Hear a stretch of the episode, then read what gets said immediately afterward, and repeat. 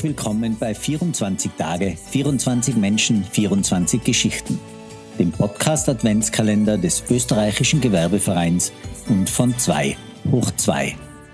Mein Name ist Sascha Ladurner und heute ist Heiligabend.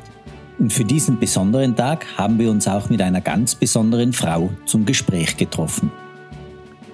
Unser heutiger Gast im Podcast ist nämlich Julia Schnitzlein, Pfarrerin in der lutherischen Stadtkirche im ersten Wiener Gemeindebezirk. Ihr Werdegang ist ganz besonders, denn obwohl sie ein Theologiestudium in Heidelberg und Amsterdam absolvierte, fühlte sie sich mit 25 zu jung, um gleich Pfarrerin zu werden. Also absolvierte sie kurzerhand ein Praktikum im Deutschen Bundestag und beim damaligen deutschen Bundespräsidenten Johannes Rau im Referat für Kirchen, Kultur und Medien – und dort entdeckte sie eine weitere Leidenschaft, den Journalismus. Sie absolvierte daraufhin ein Journalismusaufbaustudium in Wien, war dann viele Jahre als Journalistin tätig, zuerst bei der APA, der Austria Presseagentur, und anschließend beim Magazin News. Als dann ihre zweite Tochter Elsa mit nur einem halben Herzen zur Welt kam, hatte sie, wie sie es selbst ausdrückt, auf das zurückgeworfen, was wichtig ist im Leben, was uns trägt. Das Grundvertrauen in unseren Schöpfer. Sie wurde nun also doch noch Pfarrerin, bei uns in Wien, in der lutherischen Stadtkirche. Und dort lebt sie auch mit ihren beiden Töchtern Helene und Elsa und ihrem Mann Gerhard. Die umtriebige und äußerst fröhliche Pfarrerin ist aber außerdem noch Social Media Beauftragte der Evangelischen Kirche Österreichs, hat weit über 5000 Follower auf ihrem Instagram-Account Julia and the Church und hat auch sonst sehr viel Kluges zu sagen. Im Gespräch mit meiner Kollegin Dagmar Bachrich und mir spricht sie über die Entstehung des Christkindes, über die Gleichstellung von Frau und Mann, aber auch über die Herausforderungen, digitale Seelsorge zu betreiben.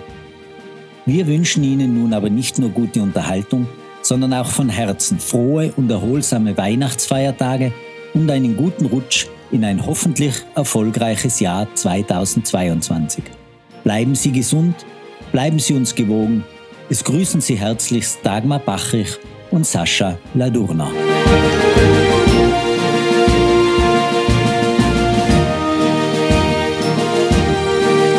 Ich sage herzlich willkommen, Julia Schnitzlein, Pfarrerin in der Lutherischen Stadtkirche im ersten Wiener Gemeindebezirk. Hallo. Wir freuen uns wirklich sehr, dass wir heute bei Ihnen im Pfarramt in dieser wunderschönen Kirche in der Dorotheergasse sein können und uns im wahrsten Sinn des Wortes über Gott und die Welt zu unterhalten. Jetzt haben wir schon einen Informationsvorsprung durch unser Gespräch vorhin, wie denn das mit dem Christkind in der evangelischen Kirche ist. Ja, wollen Sie das vielleicht unseren Hörerinnen ja, und Hörerinnen erzählen? Na, man würde es ja gar nicht glauben, weil ein katholisches Land das Christkind so sehr verehrt, aber ursprünglich war das Christkind eine evangelische Erfindung, wenn man so sagen mag, oder ähm, also es geht auf Luther zurück, aufs 16. Jahrhundert. Ähm, wir Evangelischen haben ja keine Heiligen oder sagen eigentlich, es gibt niemanden, der zwischen uns steht, also zwischen Gott und den Menschen. Ähm, deswegen haben die Heiligen keinen Stellenwert für uns. Und Luther hat sich damals gewehrt gegen die Verehrung des Nikolaus. Früher war es eben so, dass der heilige Nikolaus die Geschenke gebracht hat. Also Bescherung war am 6. Dezember. Und Luther hat gesagt, nein, das müssen wir ändern. Wir müssen den Fokus in der Weihnachtszeit wieder auf das Christuskind, das Christkind legen. Und ab dann wurde das Christkind der Geschenkebringer. Interessanterweise hat sich es eben in, in katholischen Ländern besonders festgesetzt. Ja. Ja, sehr interessant. Wir haben ja gehört, dass äh, einige Le Leute froh waren, dass in der Pandemie der Weihnachtsmann nicht gesichtet wurde im ersten Bezirk so viel und dass es mehrheitlich das Christkind war, was hier ja, wahrgenommen wurde, auch in der Bevölkerung. Liebe Frau Schnitzler, wir haben herausfordernde Zeiten und haben viele Themen, die uns in der Gesellschaft beschäftigen. Das Weltklima, die Entwicklung der Wirtschaft in eine nachhaltige. Äh, wie kann die Gesellschaft mit Digitalisierung umgehen und vor allem auch mithalten und sie auch gestalten? Äh, das sind so, so die großen Themen, die uns bewegen. Jetzt hat uns aber Corona und die Pandemie mit einer intensiveren Auseinandersetzung mit diesen Themen eine ganz schön lange Auszeit beschert. Was ist denn aus Ihrer Sicht wichtig, wenn wir in die Zukunft denken, welche Themen wir doch zügig angehen sollten und äh, welche Rolle kann die Kirche dabei spielen? Also die Kirche, die Kirchen ähm, begehen jetzt seit 1. Dezember das sogenannte Schöpfungsjahr. Ähm, und ich finde, das ist schon mal ein richtiger Hinweis darauf, was wichtig ist. Also Klimaschutz, ähm, Umweltbewusstsein, all das, das ist einfach wahnsinnig, wahnsinnig wichtig. für mich eines der drängendsten Probleme, die wir haben. Und da ist die Kirche natürlich ursprünglich gefragt, weil eben wir glauben ja daran, dass Gott diese Welt uns eben anvertraut hat und gesagt hat, bewahrt die Schöpfung und eben zum Guten und nicht zerstört sie oder macht das, was im Moment damit passiert ist. Also dieses ähm, klare Bewusstsein dahin, dass zum Christsein, Christinnensein ähm, Bewahrung der Schöpfung gehört, finde ich sehr, sehr wichtig. Und eben ein Thema, das uns begleitet, eins, das mir sicher auch Sorgen macht im Hinblick auf die Zukunft meiner Kinder. Meine, meine Kinder, wenn ich sie schon erwähne, ich habe zwei Töchter, für mich ist ein doch auch immer noch sehr wesentliches Thema die Chancengleichheit zwischen Mann und Frau.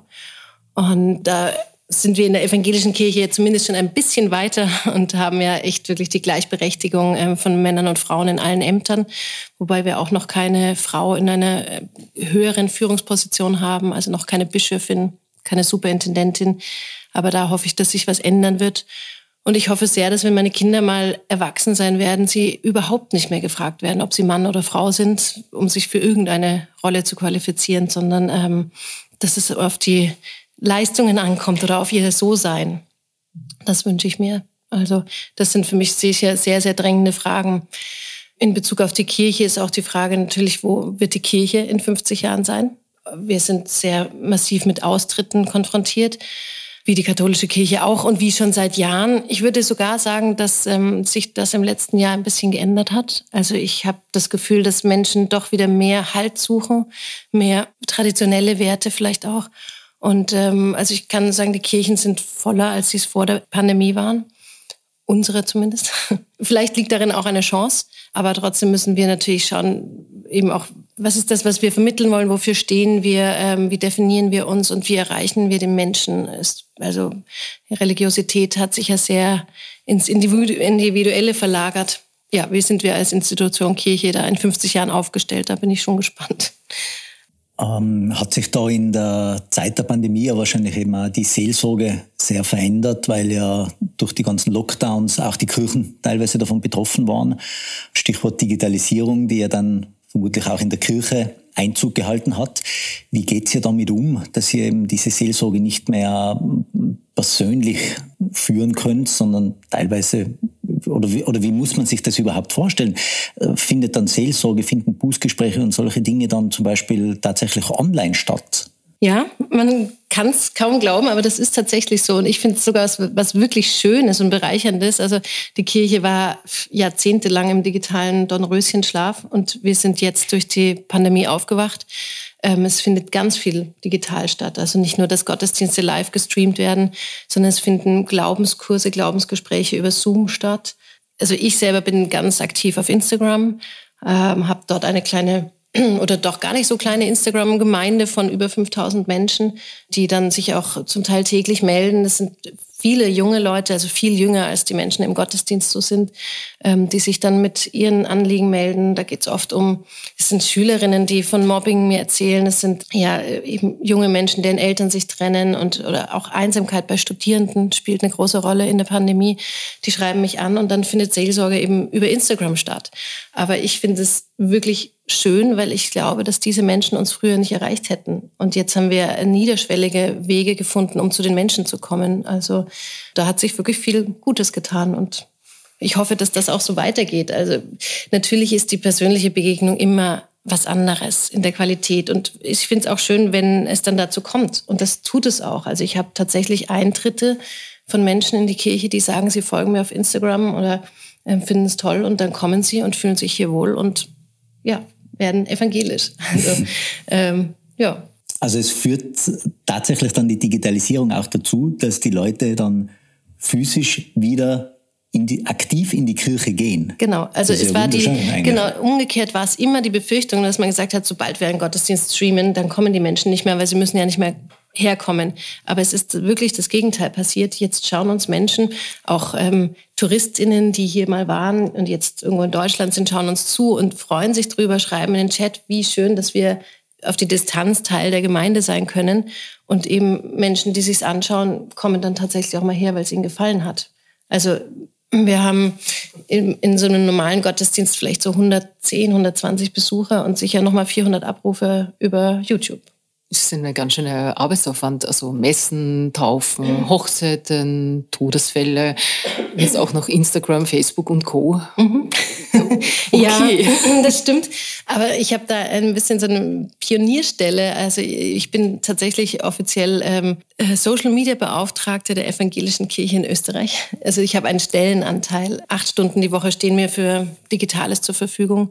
Und da bin ich schon auch sehr dankbar, weil sonst wäre es wirklich zu viel. Was mir jetzt zu dem Thema auch noch interessieren hat, weil wir jetzt kurz über Digitalisierung gesprochen haben, hat es in dem Zusammenhang auch eine vermehrte Zusammenarbeit mit anderen Kirchen gegeben? Mhm. Ja, auch da ist wirklich Schönes ähm, entstanden. Also erstmal bei, zum Beispiel unter den evangelischen Gemeinden in, in, Wien oder auch in Österreich, dass wir gemeinsame, also einen gemeinsamen digitalen Adventkalender zum Beispiel haben, der dann jeden Tag von jemand anders bestückt wurde, aber natürlich auch ähm, religionsübergreifend. Gerade das findet immer auf Instagram statt. So ähm, Gespräche eben mit jüdischen Kolleginnen, mit äh, muslimischen Kolleginnen, katholischen sowieso. Mit Toni Faber mache ich relativ viel. Und ähm, also das ist durchs Digitale halt alles sehr viel leichter geworden. Man kann eigentlich sagen, in der Kirche ist die Digitalisierung in der Zwischenzeit gut angekommen. Also sicher nicht in jeder Gemeinde jetzt. Und ich glaube schon, dass wir hier als lutherische Stadtkirche, wir sind ja so ein bisschen die erste Kirche Österreichs, dass wir da schon auch eine eben Pionierarbeit leisten. Ähm, und es ist natürlich mit einem Arbeitsaufwand verbunden und auch mit einem finanziellen Aufwand, den jetzt nicht jede kleine Landgemeinde stemmen kann. Und es braucht einfach auch Ehrenamtliche, die sich dann ein bisschen auskennen und mithelfen. Aber grundsätzlich wäre das das Ziel, dass es eben überall auch ankommt, auch in den Landgemeinden eben. Und die Erfahrungen eben, dass Digitalisierung uns nicht schadet, sondern im Gegenteil hilft, das ist was, ähm, was man auf jeden Fall weiter verbreiten müsste oder was mir ein Anliegen wäre. Und eben Digitalisierung positiv zu besetzen in der Kirche, ja. Bei aller Digitalisierungsbestrebungen, die ich wirklich ganz, ganz toll finde, was sollen denn sonst noch für Werte bleiben aus Ihrer Sicht? Unbedingt. Also ich finde es wichtig, eben ähm, parallel zur Digitalisierung auch zu sagen, echte Begegnungen sind wertvoll und sollen wertvoll bleiben. Und ich glaube eben, die Pandemie hat uns schon auch gezeigt, ähm, wer sind die Menschen, die uns wirklich wichtig sind, wen haben wir weiter getroffen. Ich kenne viele Menschen, die gesagt haben, sie haben viele Freunde oder die, von denen sie dachten, dass sie Freunde sind, jetzt in der Pandemie verloren, weil man eben sich nur noch mit weniger Menschen umgeben hat, weil man sich nicht mehr zufällig getroffen hat ähm, beim Einkaufen oder beim Kinder von der Schule abholen oder auf Society-Events oder so. Ähm, und dass die Beziehungen, die man hat, vielleicht wichtiger, wesentlicher geworden sind und Beziehungen wert halten. Das finde ich was ganz Wichtiges. Sich Gemeinschaft leben in der Kirche, aber auch in Vereinen oder so. Das haben wir gemerkt, wie wichtig es ist und das wird es bleiben. Das finde ich schön. Also, dass die Menschen nicht vereinsamen, sondern eben Gemeinschaft suchen, aber eben die, die ihnen gut tut. Also sich mit Menschen zu umgeben, die einen nicht gut tun. Ich hoffe, das war ein positiver Lerneffekt oder ist es immer noch aus der Pandemie, dass man das vielleicht auch nicht immer nur muss. Ah, liebe Frau Schnitzlein, heute ist der 24. Dezember. Dürfen wir Sie bitten, für unsere Hörerinnen und Hörer einen Weihnachtssegen zu sprechen? Ja, sehr gerne. Ich, dann würde ich den Segen sprechen, den wir immer zum Schluss jedes Gottesdienstes sprechen. Das ist der aaronitische Segen, also einer, den Jüdinnen und Christinnen teilen. Und der geht so. Der Herr segne euch und behüte euch. Der Herr lasse sein Angesicht leuchten über euch und sei euch gnädig. Der Herr erhebe sein Angesicht auf euch und gebe euch Frieden in dieser besonderen Nacht, in dieser besonderen Zeit. Amen. Amen. Amen. Herzlichen Dank für dieses bewegende Interview. Vielen Dank. Dankeschön auch und frohe Weihnachten. Come, they told me, parum pum pum pum. Newborn king to see, parum pum pum. pum. Our finest gifts we bring, parum pum pum pum,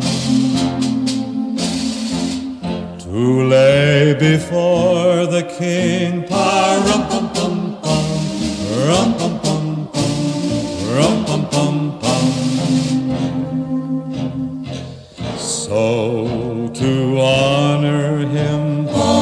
pum pum pum, when we come.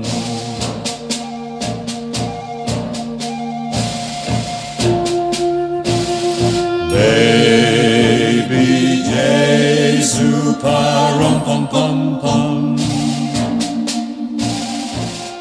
I am a poor boy to rum I have no gift to bring rum pum pum pum. That's fit to give a king rum pum pum pum. Rum pum pum pum. Rum pum pum